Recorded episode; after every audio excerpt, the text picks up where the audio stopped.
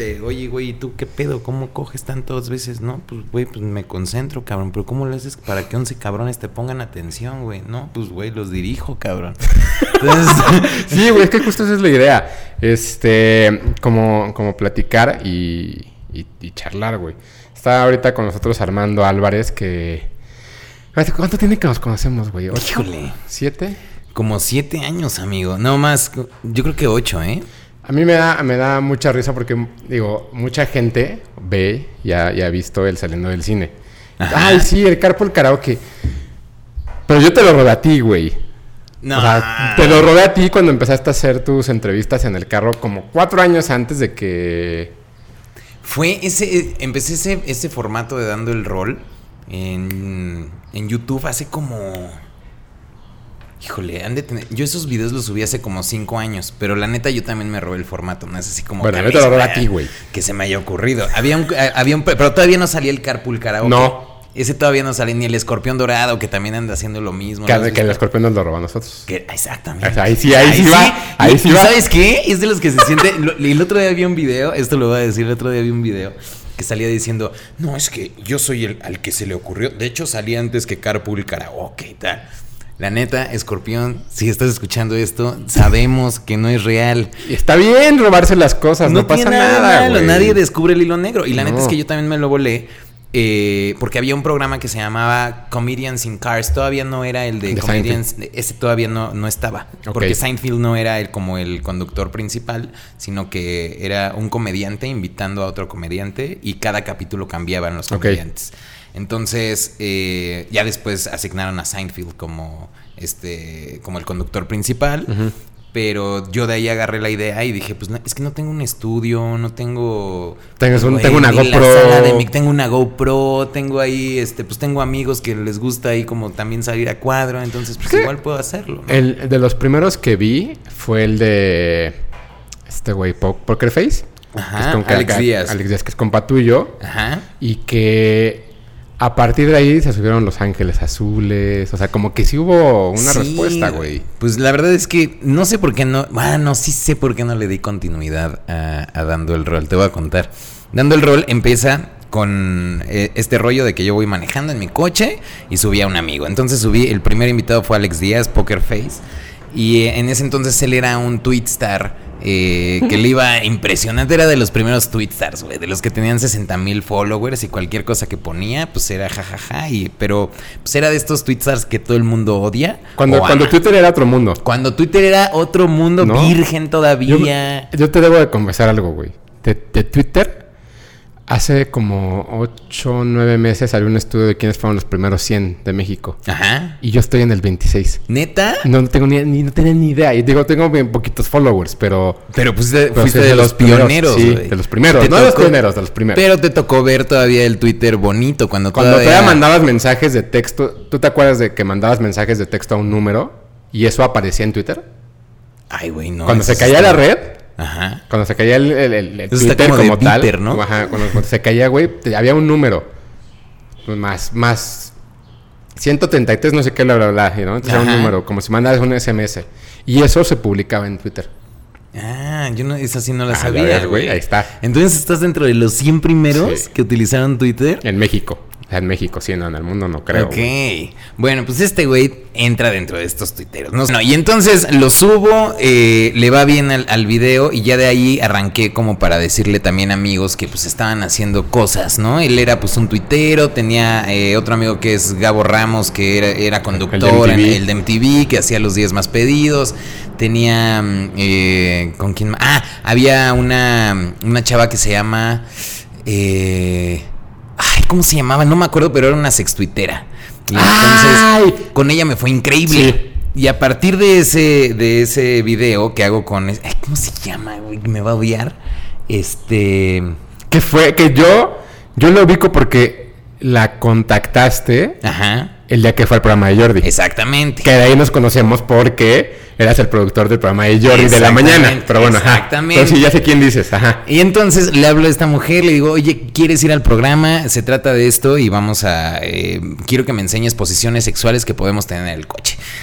le va muy bien ese programa y a partir de que tiene muchas vistas, ya como que me da, eh, pues como el valor de llegar y ya preguntarle a gente como más grande. Dije, bueno, pues no pierdo nada, porque como trabajaba con Jordi, llegaban muchos invitados, pues fuertes, ¿no?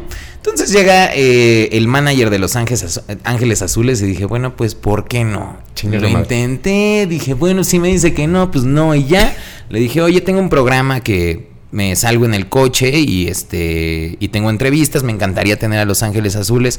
¿Crees que se pueda? Ah, sí, claro, ¿cuándo? No, pues mañana. Ah, perfecto, pasa por ellos. Tan fácil, ¿eh? Yo siempre he creído que eh, las cosas así llegan así de pues, fáciles. Pre Coachella y pre todo, ¿no? Ya, de preguntar y ir al grano, ¿no? Pasé por ellos, nos va increíble también en el coche y entonces eh, pues yo ya dije, bueno, pues ya de aquí agarré un formato, pues arranco con esto, ¿no? Ya nada más necesito invitados, ya como más o menos iba agarrando la onda. Fueron seis programas que si ahorita los ven ahí en YouTube... tan terriblemente mal editados. porque era también. Porque era también en los inicios de YouTube. Y entonces me marca una productora de, de Televisa y me dicen, em, oye, güey, te queremos comprar el, formato. Queremos que lo hagas para acá y te vamos a dar un programa de media hora en el 5. Y dije, ok. Puta, pues está increíble, güey. Llevo cinco programas. Ok, perfecto. Y me dicen, el problema es que no hay presupuesto, como siempre, ¿no? No hay presupuesto, pero necesitamos que tengas invitados, que seas tú en el coche, que tú lo edites, que tú lo grabes, que tú tal, tal. Y tenemos tres mil pesos. Y yo, ¿por programa? ¿Por programa? Y me dicen, sí. O sea, por toda la temporada, pues van a ser como 15 mil. Y yo dije, en ese momento dije, híjole, a ver, 15 mil sí es mucha lana. Porque era mucha lana. En ese entonces, para mí sí. ¿Qué tenía 24? Pues ya todos juntos. Sí, tenía 23 años, creo. Sí, pues digo, y a las 23 todo te suena bien. Entonces dije, ay, 15 mil pesos, pero, pero no, ¿cómo le voy a hacer? Porque necesito a alguien que grabe, necesito a alguien que también haga contenido. Y entonces se los traté de explicar. Eh, a la productora y me dijeron, ah, pues si no te interesa, habrá muchísima más gente que sí le interese. Y dije, bueno, y la neta es que pues me bajoné, güey, porque dije, pues a lo mejor no es tan bueno como para poder estar en televisión y pues a lo mejor es que no tengo los invitados y yo la regué por creerme eh, lo que me había dicho un productor de Televisa, ¿sabes? Claro. Y detuve el proyecto. Y entonces ya eh, dije, bueno, pues luego lo vuelvo a grabar y ahí se quedó. Y años después sale el Carpool Karaoke, que es el madrazo del año, güey, y vuelve famosísimo este cabrón, pero como dos años después y después sale el escorpión. Como dos años y medio. No, a ver, pero entonces fue Carpool saliendo del cine. Saliendo del cine y el, escorpión, y luego Albañanos, ¿no? Que también hizo uno. Ah, ya tiene uno así. Hizo uno durante. Creo que el año pasado hizo uno que invitaba como futbolistas y la chingada. Pues es que el formato es bueno. Sí. O sea, el formato es, muy bueno y la verdad te, te da para platicar. Pues tú lo has visto eh, saliendo del cine pues es como estás cerca del invitado, te platica directamente. Te sientes relajado. Sí, es un formato muy bueno que, que también ya está gastado. Pero también está gastado, pero creo que depende mucho del conductor. O sea, de cómo lo vayas tratando. Porque pues el set, igual todo el mundo también tiene muchos sets de todo tipo. Pero pues todos tienen una mesa y dos micrófonos. Exactamente, pero pues depende mucho del conductor de cómo va llevando el programa, creo. Y por eso, pues, saliendo del cine le sigue yendo bien, seguiste con el formato, eh, tienes una eh, cada semana sales con algo, y que la neta yo no lo hice. Y, eso, eso fue pues mi error de dando el rol. Y mm, yo creo que ya para este momento, la gente que sí nos está viendo, que nos está, que, que puso atención, ya te debe ubicar físicamente. Tal vez. ¿Qué, es, ¿Qué era Llamando al Santo? ¿O qué es?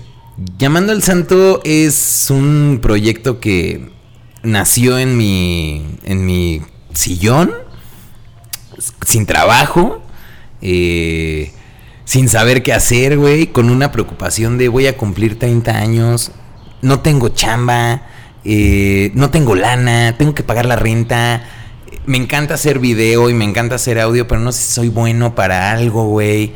Y entonces decidí escribir eh, un personaje que era pues basado en mí, que es un freelance. Que, Rodo. Rojas, se llama Rodo Rojas. Y entonces eh, yo en ese entonces vivía con cuatro roomies en la casa. Y entonces pues era, eh, casi todos se dedicaban al rollo del video. Y les digo, oigan, escribí un personaje que se llama Rodo Rojas para grabarlo. Me eché toda la serie de Modern Family en una semana. Ok.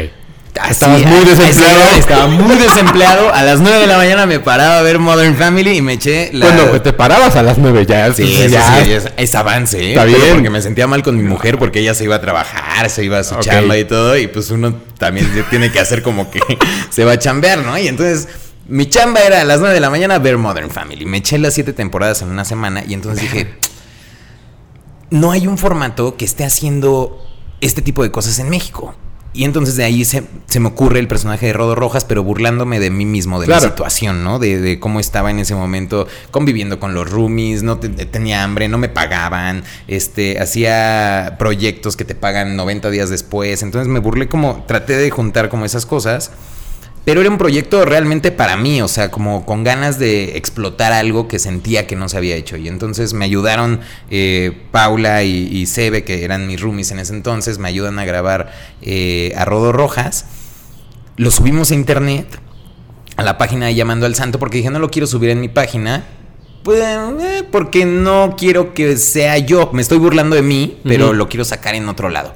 Y entonces decidí hacer Llamando al Santo sin decir ni qué era, ni cómo se hacía, ni nada. Subimos este video y le va impresionante. A la semana ya teníamos Ya como 200 mil vistas. Le fue muy cabrón. O sea, sí creo que es de la. O sea, creo que uno que se la vive también en internet, habiendo cosas y viendo, viendo lo que todo mundo hace. Ajá, ajá. Le fue muy, muy- le fue muy, muy, muy bien. O sea, de pronto te estabas en el país. Sí, güey, le hicieron, No, eh, le hicieron lugares. reportajes y todo eh, de, pues, de cómo había sido. La verdad es que a mí eso me funcionó, güey, para mm, darme cuenta que había muchas personas que se sentían igual que yo, güey. O sea, dije, ah, entonces no soy el único, güey, que está a punto de cumplir 30 y que es un freelance. Y entonces todos los comentarios que ponían... eh, la gente etiquetaba a otras personas, güey, como nosotros. Ah, exactamente. Y entonces dije, ah, se están identificando. Y de ahí surge como ya la idea de decir, bueno, pues el formato gustó, gustó el personaje, la gente se identifica, entonces creo que hay como una necesidad de, de una generación de sentirse identificados. Ay, perdón. Una necesidad de una generación de sentirse identificados con, con, con personajes, pero que no son necesariamente Eugenio Derbez o Omar Chaparro. o- Sí, no, ya hay una nueva generación que no tenía un reflejo fiel, y lo voy a decir entre comillas, en la televisión o en la pantalla. Ajá. Porque no se ve en la televisión, lo ves en la computadora, en tu teléfono, sino en la pantalla. Y esa generación necesitaba la opción de burlarse sin que fuera de uno propio, porque uno propio no... No. Es- exactamente, exacto. Y, y sentirse pues como reflejado. Y entonces hago el, el segundo personaje que es eh, Iñaki de la Parra, un Uber fresa, güey. Y pues no tiene más. O sea, es un chavo que, que acabó su carrera en la Ibero. eh, pero tiene un Uber porque es de su papá y entonces él se siente empresario. Y también lo escribí, le marqué a Isaac Salame, que es el que lo hizo, porque lo escribí pues más bien en base a Isaac, con- de cómo es, porque sabía que era mi amigo y que me iba a echar la mano y que no me iba a cobrar también, Claro. güey, porque todo era gratis y, y ayudándonos entre todos, ¿no? Le mando el guion, le gusta, lo grabamos, también le va cabrón, güey, y de- ya de ahí dije, puta, pues hay que empezar a hacer como este tipo de estereotipos que, que estamos viviendo en esta generación, ¿sabes? Que somos los treintañeros que quieren seguir viviendo como veinteañeros y que representan algo en redes sociales que en realidad no están viviendo, güey. Entonces, eh, hago este tipo de... La forma de contarlo es como en mockumentary, que es un documental haciendo falso, eh, haciendo burla de lo que está sucediendo. Y pues nacen estos cinco personajes que son Rodo Rojas, Iñaki de la Parra, después viene eh, El, el, el putazo. la vegana, güey. Ah, no. Ríos, Jimé No, Ríos. pero ese fue el cuarto. No, Jimé Ríos fue la tercera. La vegana pet friendly. Exactamente. Ajá. A ella también le fue muy bien y las mujeres se representaron en ella. impresionante, güey. Le va muy bien. Y ya de ahí le hablo a Daniel Sosa. A mí me daba mucho miedo meter a Daniel porque ya era una cara conocida. En el stand-up o en la comedia, pues más o menos ya lo ubicaban por eh, el... Ay, ¿cómo se llamaba esta aplicación de 6 segundos, güey? La de Eh, Vine. Vine. Ya era muy famoso ahí, güey. Y entonces a mí me daba miedo que, porque todavía la gente preguntaba por los personajes, creían que eran reales, que Robo Claro. Rojas era real, que eh, Jimmy era real, que Iñaki era real, eh, y les ponían comentarios de, ay, imbécil y tal y tal. Y a mí me daba miedo que con Daniel fuera a cambiar esa perspectiva y que dijeran, ah, entonces todo es una broma. Y cuando hicimos DJ Erwin, Daniel, en cuanto le ponemos la, la- la peluquita y los lentes, se convierte, güey, y empieza a ser alguien que no es, bueno, que Sí, le sale claro. muy bien, su alter ego. Lo grabamos un domingo, güey, el güey estaba crudo, pero lo dirigimos bien y tal, lo subimos a internet y de repente, güey, un millón de vistas en, En dos nada. horas, güey. En nada. Estudio Digital El Acuya Records presenta DJ Erwin Erwin Erwin Buenas tardes, mi nombre es Erwin Abraham Trinidad Mercado Ortiz, mejor conocido como DJ Erwin. ¿Cómo? Ah, pues so- soy músico. Y pum, ahí sí fue cuando dijimos esto ya se salió de control, güey. Ya necesitamos hacer algo con esto. A mí me daba mucha risa porque cuando salió el primero, vi gente que lo estaba compartiendo. Y dije, no mames, pues sí está este, este güey, es, pues es Armando. Dije, ok, va, le voy a entrar a su juego. Y a la semana vi que estaban compartiendo el del güey de Uber. Dije, ok, está bien, qué bueno Se que lo está haciendo. creyendo, La siguen creyendo. Y de pronto llega DJ Erwin y fue así de el trancazo. De pronto me acuerdo que estábamos, estábamos en, en un viaje con, con, con- con Sergio y con, la- con, con aquellos amigos de la productora todavía. Y el cliente, el güey, el PR de Tecate, Ajá. me dice, güey, ya vieron este pedo, está bien chingón, no sé qué.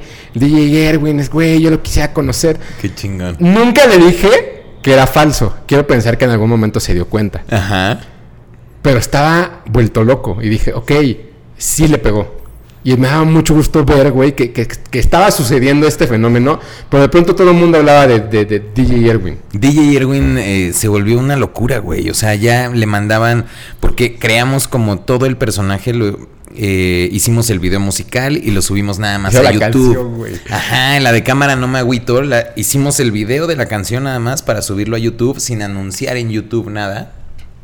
Y entonces en el video de Facebook él presenta una- un cachito de su canción y nada más le pusimos fuente YouTube. Y entonces toda la gente que vio el video en Facebook eh, dijo, ah, existirá. Se meten a YouTube y sí existe el video. Entonces eso hizo más creíble la historia de DJ Erwin. Claro. Uy. Madre, y viento. este.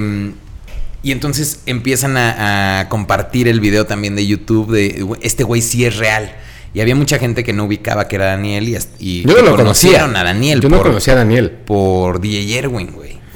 Y mucha gente que después, años después, ah, bueno, no años después, pero sí ya tiene un año eso, decía, güey, es que yo no, nunca había visto a Daniel como estando pero hasta que vi a DJ Erwin y ya de ahí me fui a ver a Daniel como Y, estando pero. y mucha gente no lo había visto hasta que lo vio en Vive Latino. Porque También, eso fue lo más cabrón. Llegó, o sea, el fenómeno cultural de, de, de DJ Erwin llegó hasta el Vive Latino porque iba a tocar en el Vive Latino. O sea, un güey que es comediante, que Sí, tiene una sí. canción, llegó al Vive Latino. Llegó, güey. Estábamos impresionados también porque fue el show sorpresa de la carpa de Casa Comedy ese día.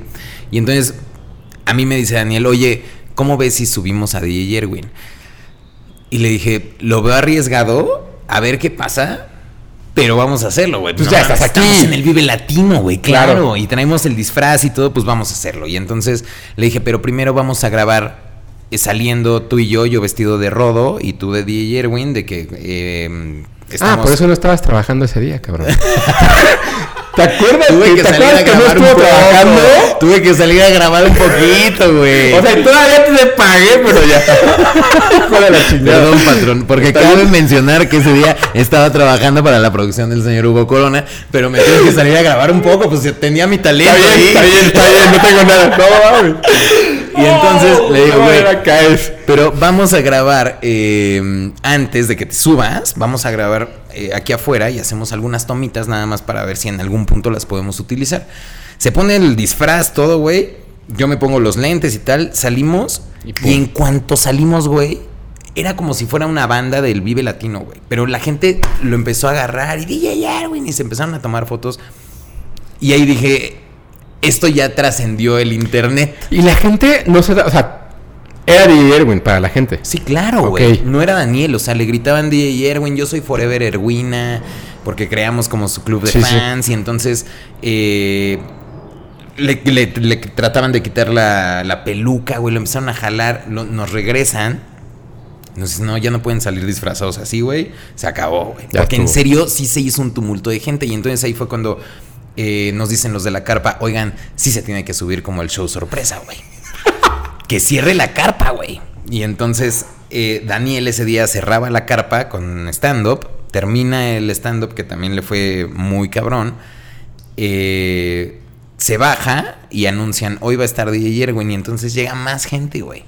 Y fue cuando llegó como el anuncio de show sorpresa, DJ Erwin en Casa Comedy. Se sube y se vuelve una locura, cabrón. Ahí sí ya fue cuando tanto él como yo, como todos que lo- los que lo habíamos hecho, dijimos, no mames, o sea, fue... Y eso fue a los tres meses de que había salido el video, güey.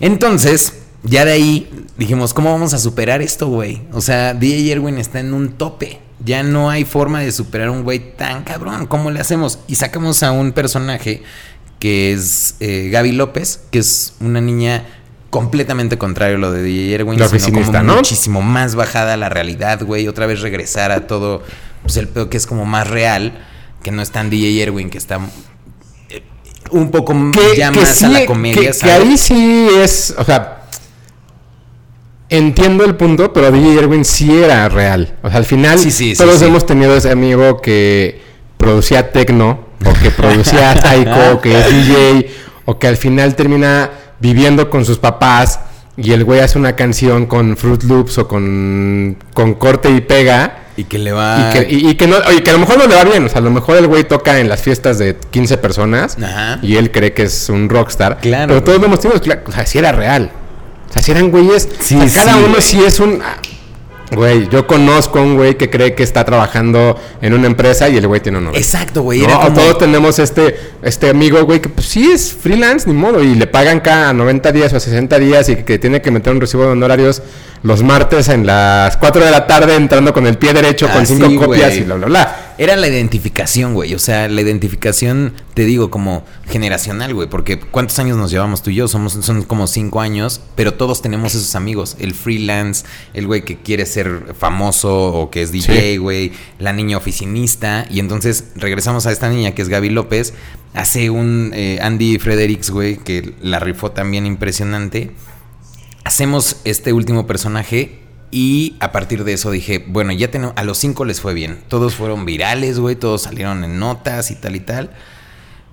Eh, ya no quiero seguir sacando personajes para que no se queden nada más en ese formato. Claro. Quiero crear una serie, güey. Quiero hacer la vida de estos personajes porque ya los conocimos, ya sé cómo es su vida, me encantan, pero quiero saber más de ellos. Ya creaste empatía. Exactamente, güey. O sea, ya se presentaron, ya los aceptaron, ya la gente los conoce y ahora cómo serían sus vidas cruzadas, güey. Y entonces eh, decidimos hacer 20 siempre, que es una serie en donde se juntan la vida de, de estos cinco personajes. Hicimos un teaser que también subimos a- al Facebook de Llamando al Santo, en donde ya los juntan a todos. Y, y hasta ahí nos quedamos, güey. Y ya después nos empezaron a marcar de muchos lados de, oye, güey, lo, lo queremos producir, tal y tal y tal. Y ahorita ya estamos en pláticas ya con una grande, güey.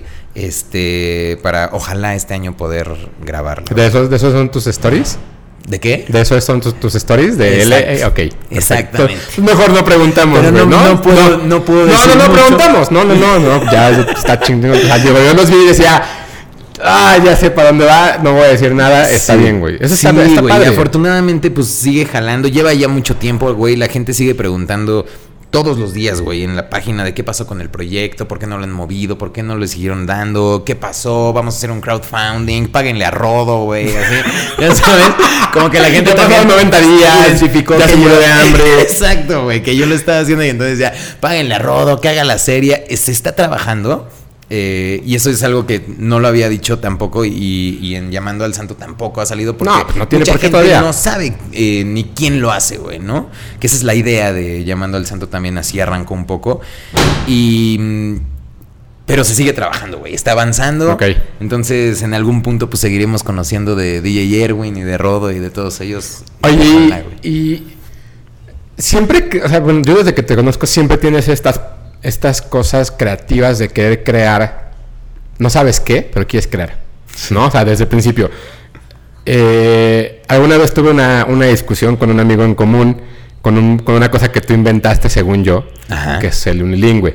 Ajá. ¿no? Entonces está el unilingüe, están los videos, está una parte, esta, esta parte de, de- de llamando al santo. ¿Cuál es la diferencia entre un comediante y un cómico? La cono- o sea, ¿crees que eres un comediante? ¿Crees que eres un cómico? ¿O crees que simplemente eres alguien con un sentido del humor para crear cosas? Porque te- todos son, todos son putazos, güey. Todos son hits. no, güey. Bueno, afortunadamente sí les ha ido bien a algunos.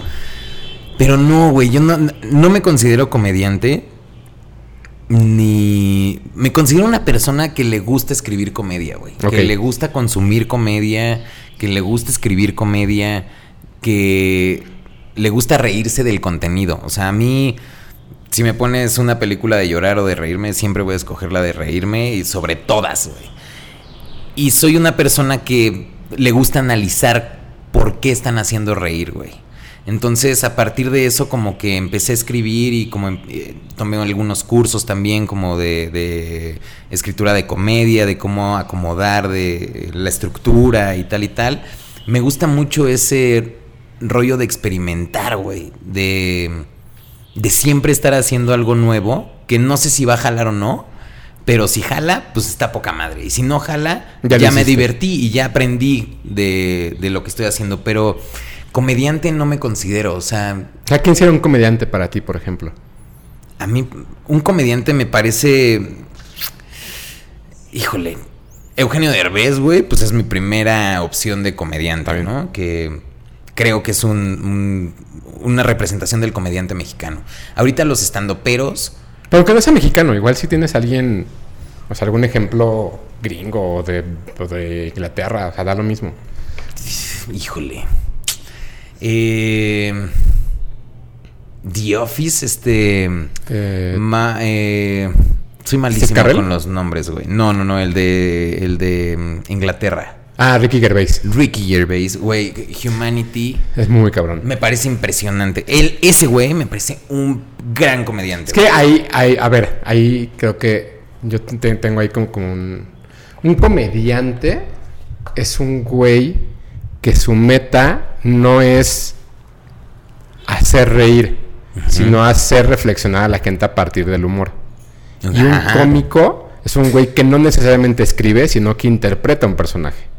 No sé. Sí, no sé sí, si por ahí sí, podría sí, ser también, ¿no? sí, sí, claro. O sea, porque por ejemplo, güey. comediantes sí, Ricky Gervais, Chris Rock, Steve Martin, en México, pues sí, la neta es que, o sea, Eugenio ha creado una comedia Es que no hay mucho, güey. O sea, que pues, sí. Realmente, y no porque sea la, la mejor o que sea la buena, o sea, es la única. la que te guste. O la que te guste, pero en, en México, me refiero mucho a México porque no. Siento que ahorita tenemos la idea de que los comediantes son estandoperos.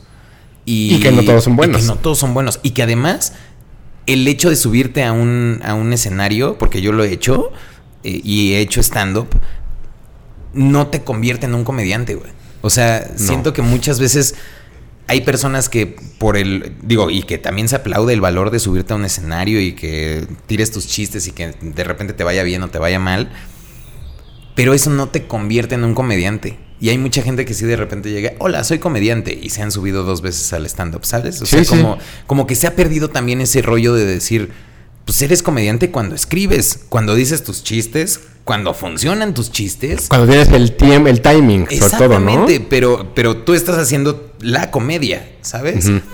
Eh, Y el cómico va por las risas. Exactamente. Es que sí, exacto. Entonces, sí, sí, sí, sí, sí. ¿no? Y un comediante, por ejemplo, hay muchos comediantes, no sé, Ricardo Farrell. Él me consta que se escribe todo, que trabaja Pero brutal. el güey tiene ritmo además. Y tiene eso muy es, buen eso es- ritmo, Eso es lo muy cabrón. Creo que de, lo, de todos los, lo- los stand, lo- la- las personas que hacen stand-up, porque la palabra stand-up no, no, no me gusta. Ajá. Todas las personas que hacen stand-up creo que es el más constante y el mejor, porque sobre todo tiene ritmo, tiene algo que contar. Y muchas de las cosas donde la comedia recae es burlarse no nada más de los de abajo, sino de los de arriba. Ajá, ¿No? sí, o sea, sí, que, sí. que- que se les olvida mucho. Que por- como por ejemplo, creo que le sucede mucho a Sofía. Sofía lo que hace es burlarse para abajo y yo, yo desde aquí los veo y chingón los pobres. Híjole, a mí no. yo, yo no, no participo nada de la comedia de Sofía. Por eso, a, a mí- a mí por eso no, no, no me parece que sea chistosa. Ajá, ajá. Y Ricardo sí, Ricardo tiene un timing, se ve que escribe, se ve que se cree lo que está diciendo. Claro. ¿No? Eh, y, que lo trabaja, güey. Exacto, y que lo, que lo trabaja muy bien. O sea, creo que sí hay ahí un- un- un- una cosa completamente diferente de él. Por ahí incluso metería a Alex Fernández. Ah, también es muy bueno, güey. Yo no lo he visto nunca en vivo más que el especial de Netflix, pero es muy cagado. Es muy cagado y, y también otra persona muy trabajadora. O sea, yo creo que el ser comediante va. No es nada más soy chistoso, sino soy chistoso, lo trabajo y veo cómo puedo ser más chistoso y sigo escribiendo y sigo haciendo más contenido para hacer. eh, pues para crear más comedia, ¿sabes? No nada más así subirte a un escenario, improvisar y, y decir que soy chistoso y ustedes no le entendieron a mis chistes. No, y güey. son, Y tontos. ustedes son los tontos y no Sí, yo. no. Claro que no, güey. O sea, un comediante creo que la idea es hacer reír, güey. Entonces, pues si la gente no se está riendo, no eres buen comediante, güey. Esa es la realidad. O a lo mejor sabes escribir, pero no sabes cómo vender No tus- sabes cómo hacerlo. Sí. No tienes el timing, no tienes eh, el, el delivery, güey. No, no lo sabes hacer bien. Que a mí me pasa un poco eso, por ejemplo, con, con Vallarta. Ajá. O sea, me. Me parece que tiene muy buenos chistes. Pero no me gusta su onda de me hago el personaje raro. O a lo mejor así es. O sea, el pedo este de los lentes. Ajá, ajá, ajá. O sea, sí me parece como de, híjole, güey. No, no, no, te, no te creo que te quieras hacer el, el cagado así. Mejor cuenta tus chistes. ¿Sabes qué? A mí con Carlos sí me pasa algo especial porque Carlos, güey, tiene esa personalidad introvertida. O sea, él se quita los lentes y es Es otra es una persona. güey. Otra persona, güey. Pero otra persona de a- así como agachado y perdón y, y se pone los lentes y se convierte, güey. Y entonces yo la verdad es que no, no compartía mucho eso hasta que me pasó en el radio en las mañanas, güey. Yo en el radio en las mañanas me pongo los lentes O sea, te y puedes. soy otra persona, güey. Ah, pero estás consciente. Estoy consciente de que soy un personaje y de que se convierte, o sea, soy otra persona en cuanto me pongo los lentes, porque estoy en una cabina, güey, porque son las 6 de la mañana y porque nadie trae lentes a esa hora, pero para mí es como, eh, pues me creo otra, otra personalidad, güey, sale una personalidad que yo no manejo, güey, ¿no? Pero en las mañanas sale en cuanto me pongo los lentes. Y entonces, eh, esto lo empecé a notar cuando me empecé a llevar con Carlos, que en cuanto a él pide sus lentes para fotos o lo que sea, siempre es como al manager le dice, oye, pero traes mis lentes. Este, híjole, no, Carlitos, lo dejamos en la oficina. No, güey, regrésate, porque si no, neta no puedo. no, pues no, güey. Es su, es su trademark. Entonces, eh, a mí la comedia de, de Carlos me parece también fina, bonita. eh, A mí me gusta que se burla. Directa, güey. A mí, a mí lo que me gusta es que se burla de él. sí, O sea, sí, sí, si sí. le crees este, esta cosa de me estoy burlando de, de que yo me fui a, yo, el güey del DF, me fui a vivir a Guadalajara porque no me quedó de otra. ¿Sabes? O sea, se la Sí, compra y sí, dices, sí, sí, sí. ok, güey, pues sí, puede, me puede pasar. Pero dentro de toda esta, esta, esta barra de, de, de- de personas que hacen stand-up, sí creo que, que se pierde mucho ese piso y creo que también regresa mucho a la parte de llamando al santo. O sea, te estás burlando, o sea, te estás burlando sí, pero estás creando una identificación con la persona que te estás burlando, no porque necesariamente sea el, el- el- como, como el como el centro del ataque, Ajá. sino como el güey, Nos todos estamos somos. riendo todos. Todos somos una, un- un- una, una banda que estamos ahí. Claro, y ahí es como el ejemplo de, de Sofía, que digo, la vi ayer y vi un poco de su show y sí es como se burla específicamente de un grupo de personas. Y entonces, Y ya sabe cuál, ¿no? ya sabe cuál, o sea, te, te burlas eh, y, y eres incisivo también sobre Sí. un grupo de personas. Creo que eso no, no ayuda a que la comedia sea tan, o sea, que te sientas identificado, porque en realidad, pues, del porcentaje de la- los mexicanos, digo, el punto ciento pertenece a la sociedad que pertenece Sofía. Entonces, al hacer énfasis tanto de, de algo y, y- y ser incisivo en reírte de algo que a mí en serio no me da risa, pero no porque ella sea mala ni nada, sino porque es algo que yo vivo todos los Y días. es un mundo que no conoces, Y es un mundo que tampoco conozco, que ella dice, es que este el otro día choqué mi coche contra el rancho de mi papá, porque mi papá tiene un rancho, porque soy millonaria. Y porque, y porque soy, porque es de pueblo. Eh, Y entonces yo digo, bueno, pues es que yo no conozco a nadie que tenga un rancho, güey. La verdad, pero no, o sea, no porque sea de Chihuahua, sino alguien que tenga lana para tener un rancho o caballos o así, pues no, güey, no, o sea, no entra dentro de mi círculo. Entonces a mí no me causa gracia. Y creo que eso le pasa a, a mucha gente. Y también mucha gente se debe de sentir identificada con Sofía, la gente que sí tiene un rancho y que su papá es millonario, ¿no? Pero, que, que no sé si se van a Sofía. eh, ¿cómo? Que no sé si vean a Sofía o si la vean como el. Ah, sí, quién mira, sabe, esta, mira esta que no tiene tanto dinero como yo, lo que, lo- de lo que se está intentando burlar. Y así, quién sabe cómo se mueven esos eh, estratosfera, estratosferas del, Sí. del dinero, cabrón. Oye, y. ¿Cómo empezaste ahorita a hacer radio? Porque ya llevas que un año, ¿no? Con. Dos años, ¿Dos vamos años? a cumplir dos ¿Con años arroba? con en arriba en arroba. Pues yo he hecho radio toda la vida, güey. Pues así, así nos conocimos. Eh, para los que no lo sepan, el señor Hugo Corona y yo comenzamos a hacer radio hace como pues, siete años desde que nos conocimos, porque yo eh, producía el programa de Jordi Rosado y entonces me dijeron, oye, necesitamos un experto en cine, sí o sí. Y la primera opción, la neta, pues fue Hugo Corona. No seas mentiroso, güey. Ni me conocías, güey. Pues no, güey, pero a mí me, por eso me dijeron, pues Hugo Corona, y yo, ¿quién es? Pues no sé, márcale. Entonces le marco, me dice, claro, güey, pues te caigo, vamos y hacemos una sección de cine. Y a partir de ahí, pues obviamente fue buena y pues hasta la fecha sigues con Jordi. Sí. Entonces, eh, ya de- a partir de eso hicimos un- una muy buena amistad, pero yo ya llevaba mucho tiempo dedicándome a- al radio. Yo empecé en el radio eh, como a los 16, contestando teléfonos y ¿En dónde? En radio, ay, el Politécnico en radio se llamaba. Y era nada más te- le daban chance a los que estaban a punto de salir del poli. Y entonces un día yo iba en mi coche, tenía 16 años, que todavía traía mi permiso para manejar, güey. Y, y escucho en el radio, ¿te gustaría ser locutor? ¿Te gustaría ser productor? Sí. ¿Quién sabe qué? Y yo, sí, sí, le subí, ¿no? Este, el Politécnico en radio te invita a que hagas tus prácticas universitarias, quién sabe qué. Y yo, puta, pero yo todavía no voy en la universidad, güey, ¿no? y ni siquiera en el Politécnico, cabrón. Y entonces eh, marqué y les dije, oigan, tengo 16 años, güey, pero pues quiero aprender de radio y ya escuché, ah, sí, estamos hasta tal lado, Culhuacán, güey. Y yo vivía del otro lado de la ciudad. Sí, sí, no importa. Este, cuando ustedes díganme, no, pues vente mañana, tráete tu currículum y ya, pues ahí le puse mi fotito y tal. Culhuacán, ¿dónde- ¿tú sabes dónde está eso? Sí, por el- el Poli Culhuacán, que está. Eh, el Esime, el Esime, güey. Ah, ya. Por Tasqueña, ya, ya, en más adelante de Tasqueña. Ya. Muy lejos, a mí me quedaba muy lejos. Y entonces, este. Pues voy, güey. Me. Le entrego mi currículum ahí con mi foto y mi univers mi, mi prepa era en ese entonces. Y me dicen, pues bueno, pues vente a contestar teléfono si quieres. Y ya, ahí empecé a aprender en el Politécnico en radio. Empecé a aprender, iba todos los sábados y domingos muy temprano. Me empecé a enamorar del radio, güey, porque en serio el radio enamora. Y, y fue cuando conocí a Jordi. Ya tiempo después empecé con un programa de radio por internet.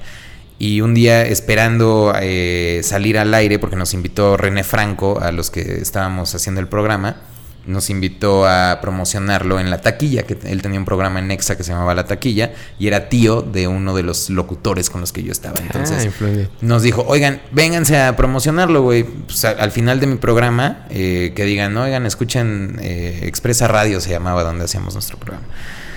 Y estábamos ahí en la sala, güey, y total que no entrábamos, no entrábamos, acabó el programa, el güey creo que estaba discutiendo con Jaime Camil, me acuerdo perfecto, güey, porque yo decía, puta, nos hicieron venir, era como nuestro momento en el radio, yo le había dicho a mi mamá, güey, mis amigos estaban escuchando EXA porque sabían que iba a salir. Qué oso escuchar Exa. Y que no te metan, Sí. güey. Y René Franco, güey. Y entonces yo así avisan, no, es que ya vamos a salir, vamos a salir. Nunca salimos, y ahí sentados, ¿no? Entonces yo haciendo el coraje de la vida. No, pues que regresen mañana. Dije, bueno, pues ni modo, ¿no? Y en eso llega eh, Jordi, que en ese momento estaba con otro rollo, que pues Jordi Rosado era, wow, güey, ¿no? Y entonces entra y, no- y nos quedamos así. Nos dice, ¿ustedes qué hacen aquí? Éramos tres personas. Pero bastante mamón, güey, la neta. ¿Ah, sí? Sí, sí. ¿Y ustedes qué hacen aquí? Y nosotros, no, pues es que venimos a una entrevista con René Franco que eh, nos dijo que nos podía invitar a su programa. Ah, pues ¿qué tienen una banda o qué? No, eh, tenemos un programa de radio. Ah, ¿de verdad? Oigan, es que me canceló mi invitado. ¿No, ¿no me ayudarían con un programa? Ah, sí. Puta, nos mete al programa, güey. Y entonces empezamos a echar desmadre con él, le caemos bien. Y a las dos semanas me marca Cristian, que era el productor, y me dice, oigan, ¿no quieren regresar? Ah, sí, perfecto, güey. Regresamos. Tres semanas después, oigan, ¿no quieren volver a venir de invitados? Sí, perfecto. Total que ya teníamos una buena relación con Jordi. Se acaba el programa porque eh, los locutores, los tres entramos a la universidad. Y, y yo dije, no, pero pues si ya tengo buena relación con Jordi Rosado, igual en una de esas le puedo contestar los teléfonos, cabrón, ¿sabes? O sea, no había bronca. Y entonces fui y le dije, oye Jordi, eh, un día lo esperé ahí afuera del programa y Super stalker. Super stalker, güey. Pero sabía No que se eso. acordaba de mí. No, pero yo ya sabía que se acordaba de mí. No vayan ahí a meterse a casa de cualquier persona o así. No, él ya me conocía de tres veces que nos habíamos visto. Porque tres veces es mucho. Está bien. Pero bueno, me fui a parar allá afuera de Exa y ya sale y le digo, oye Jordi, ¿te acuerdas de mí? Sí, claro, güey. Este, oye, pues fíjate que ya terminó el programa, güey. Pues ahorita ya no estamos al aire, pero si quieres que te ayude contestando teléfonos, güey, este, organizando a los invitados, lo que quieras, güey. Yo nada más quiero aprender. No me interesa si me pagas o no, güey. Nada más invítame a aprender. Cachín. Cachín, güey. Y ya de ahí. El, el, el no me interesa que me pagues. Puta, es lo mejor que pueden es escuchar. La frase, güey. De verdad, de verdad, para la gente que esté saliendo de la universidad, la mejor frase es, güey, no vengo por la paga, quiero aprender, güey. Porque sí les abre los ojos, la neta. Y entonces, No, no sé si, les, si nos abran los ojos, cierra bolsillos, lo cual es también ya es bueno para todos. Sí, exacto. y entonces, O hacer alojar a la gente. Ah, bueno. ya te vas a meter un ya me voy a meter en un pedote.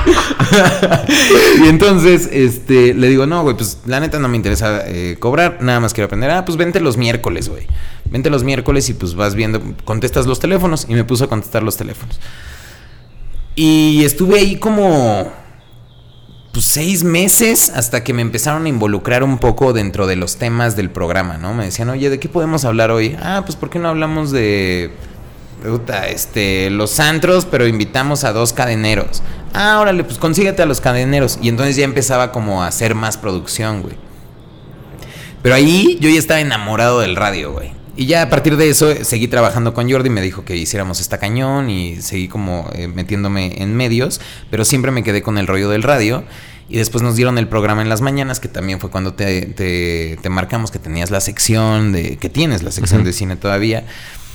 Y terminó ese programa, me, de- me desprendí del radio como dos años y sale la oportunidad de arroba FM, que me marcan también y me dicen, oye, pues vamos a empezar un, un nuevo programa, eh, una nueva estación más bien, que se llama arroba FM, y se transmite en el DF en AM, pero en toda la República en FM. Y dije, ah, pues aquí nadie me va a escuchar, Pues sí. voy a ir a echar desmadre, güey. Me la voy a pasar bien. Nunca he sido el, el conductor principal, el host y menos cuatro horas. Pero no hay pedo, pues nadie me va a oír, güey. Entonces me fui con esa idea de que nadie me estaba escuchando. Empieza el programa, me presentan a la otra eh, locutora que es Nelly Ron. eh, hacemos muy buena química. Y empezamos el programa, nos avientan hacia el aire como de, pues van, hagan su programa, tienen cuatro horas, lo que quieran decir, notas, lo que quieran, güey Ármenlo. ármenlo. Y pues empezó a armar, güey. Y ahí empecé como a crear también personajes imaginarios. Está el señor Gallo, el niño de Guadalajara, los niños del sándwich, este. Y todos son ruidos, güey. El productor. El señor productor Que es también otro- aquí tenemos al señor Ah, productor muy haciendo bien. cosas. Siempre debe de haber un señor productor. ¿Ves, güey? que se ¿Tú qué no rife, quieres? güey. Sí, sí, claro, güey. Está el señor productor, están... Hay un montón de, de personajes ahí imaginarios y pues es una fiesta, güey. Entonces, eh, como a los seis meses, ya fue cuando empezó a amarrar y nos empezaron a escribir de muchos lados. Y al año nos invitan un día a Tampico a una transmisión. Nos dijeron, oigan, vénganse a Tampico porque va a haber una transmisión de quién sabe qué. Los que jefes, se coman, ¿no? a Los que se coman unas tortas de la barda. Uf, las tortas de la barda, güey. Y entonces pues dijimos, pues bueno, vamos a Tampico y nos invitaron como los jefes y pues dijimos, vamos, ¿no? Y entonces cuando llegamos a Tampico, eh, Nelly dijo, vamos a ir a Tampico, quién sabe qué. Saludos a todos. Güey, llegó gente a esperarnos al aeropuerto. O sea, en ese momento fans. dije, ¿qué está pasando, güey? Porque en realidad en el interior de la República tienen opciones, seis opciones de radio, güey, en las mañanas. Y cuatro son gruperas. Dos son pops y una nada más tiene música y la otra somos nosotros que estamos hablando, güey. Entonces, en realidad, pues no hay mucha opción, güey. Y si la gente se la pasa bien, pues también ayuda. Y entonces, cuando llegamos a Tampico, empezamos a ver así como niños, güey, que nos abrazaban como si fuéramos Chabelo, güey. Así, así como Chabelo, güey. De Nelly, Armando, los quiero. Muchos niños, muchos, güey. Que son los que escuchan. Los arrobatitos, güey. No, ah, ok. Ah, porque son arrobatitos. Y entonces yo soy arrobatito y yo soy mamillennial. Como que cada uno de nuestros, eh, nuestro público Ajá. tiene un nombre, ¿no? Que son los que van escuchándote. O sea, que es que justo es uno de los horarios más complicados porque es la gente que te va escuchando cuando va a dejar a los niños a la escuela, Exacto, cuando güey. van al trabajo. Son güeyes que tienes que animarles la mañana y que el tra- y que el tráfico y que todo lo que está sucediendo, si hay marchas, si no dormiste bien, lo que sea, Que se te olvide un poquito. que ya te olvide un poco. Que justo es una de las discusiones que yo, yo tenía con con con Cristian en, en- cuando hacíamos el programa en la mañana. Dice, güey, tienes que ser más analítico. Dije, a ver, güey, o sea, el güey o la gente que va en la mañana no quiere escuchar si los planos tienen, tienen, tienen un significado o no. Quieren saber si la película está divertida o no, Sí, güey. Sí, güey. O sea, tiene que ser un. Pues no sé, platicárselo a la, como si estuvieras platicando con un amigo. O sea, yo me acuerdo cuando escuchaba Ya Párate cuando iba a la universidad, güey. Y a mí Ya Párate ¿Quieres más agua? me parecía. Uy, sí te encargo me otra. Muchas Ajá. gracias. Me parecía un gran programa. O sea, Facundo Mar y La Garra y, y Tamara, cuando eran los cuatro, yo me la pasaba impresionante, güey. O sea, llegaba de buenas a la universidad. Me acuerdo perfecto que yo decía, güey, voy a escuchar ya párate en el trayecto de mi casa a la escuela. Y ya con eso yo llegaba a comentarlo y llegaba de buenas, güey. Entonces Claro. quería lograr eso, güey. O sea, que la gente pues se divirtiera un ratito, güey. Y también hacerlo familiar y que los papás no les diera pena escuchar el programa con sus hijos. Y en provincia también. Y en provincia, güey. Que ¿No? también yo decía, Exacto. híjole, güey, vamos a entrar a Guadalajara. No te puedes pasar, güey. O sea, tiene que ser algo muy familiar, güey. Y la verdad es que lo hemos hecho muy familiar, güey. Tiene sus. O sea, es una fiesta, güey. Es un desmadre. Pero siempre, güey, como con un enfoque para que lo puedan escuchar los niños con sus papás. Y, y pues nuestro público de niños, nuestro segmento de Arrobatitos. niños. No mames, güey. Los arrobatitos son impresionantes. O sea, nos marcan. Todos los días nos marcan por lo menos tres arrobatitos en las efemérides y así. Pero pues son los niños que van en camino a la escuela, güey. Sí. Y se divierten. Entonces está chido. Yo me acuerdo cuando iba con mi mamá también camino a la escuela y que escuchábamos a Mariano. Y que decía cualquier estupidez Mariano. Por tontería que fuera. Y nos reíamos los dos. Y el ya reírme con mi mamá como que creaba Claro. un nexo más padre. Entonces como que con esa idea... eh, hacemos el radio todos los días y para mí también es un psicólogo, güey. O sea, ir a soltar todo, güey. O sea, te dan cuatro horas de, da, da, da, y de decir notas y de poner canciones y de tener invitado y de platicar lo que te pasó ayer y de lo que estás preocupado, güey. Y te digo que este rollo de ponerme los lentes también como que hace que pueda sacar cosas que Armando Álvarez no sacaría, güey. Pero entonces también mucho de lo que haces es conectar. O sea, porque Rodo conectó. Ujú. DJ Erwin conectó. El programa conecta. eh, el unilingüe conectó. O sea, o sea, si eres una persona que le gusta. Creo que no hacer reír, hacer sonreír. Sí, sí, güey. Me gusta hacer sentir bien a la gente, güey. ¿Y de Me gusta que la eso? gente se sienta a gusto. ¿Por qué, ¿Por qué te gusta hacer sentir bien a la gente? No sé, yo creo que sí, neta, creo que es de mi abuelo, güey. Porque mi abuelo era de estas personas que le gustaba hacer. Si había fiesta, o sea, era fiestero, güey. Si había fiesta, que sea la fiesta en mi casa. Si hay comida, que aquí hacemos la comida y todo. O sea, Pues como hacer- familiar. Sí, como hacer sentir a gusto a las personas, güey. Como que crecí en un rollo de que todos somos buena onda, güey, ¿no? Un Toño Esquinca familiar, güey. Que, ok. No tan Toño Esquinca, nada más que sin trago. Pero, eh, pues como Sin payola. como siempre, exactamente, también, güey. No pagándole a la gente que nos escucha, pero eh, me gusta. Me gusta que la gente se sienta a gusto, güey. Que se sienta bien, güey. Que, que, que se ría. Que, que sonría, güey. O sea, no tanto la carcajada, me gusta que se sienta como, ah, güey. Me estuve media hora platicando con Armando y me la pasé bien, güey. Y eso a mí como que me... Pues lo disfruto mucho, güey. Arroba Tushai. Gracias. Arroba, para que lo sigan, por favor. arroba Armando Álvarez. Ar- arroba Armando ALV. ALV. ALV. ALV. De que salió antes. De Álvarez. Oye, platicamos cuando se haga. ¿Eso? Ah, por supuesto, cabrón. Bueno, muchas gracias por venir, güey. No, güey, gracias a ti, güey. Qué Gracias gusto. por invitarme, de verdad, un honor Igual. ser eh, invitado de este programa. Como siempre te lo he dicho, güey, eres una persona que quiero mucho, respeto y admiro, mi querido Muchas gracias. Guiño. Muchas gracias, güey. Ahí.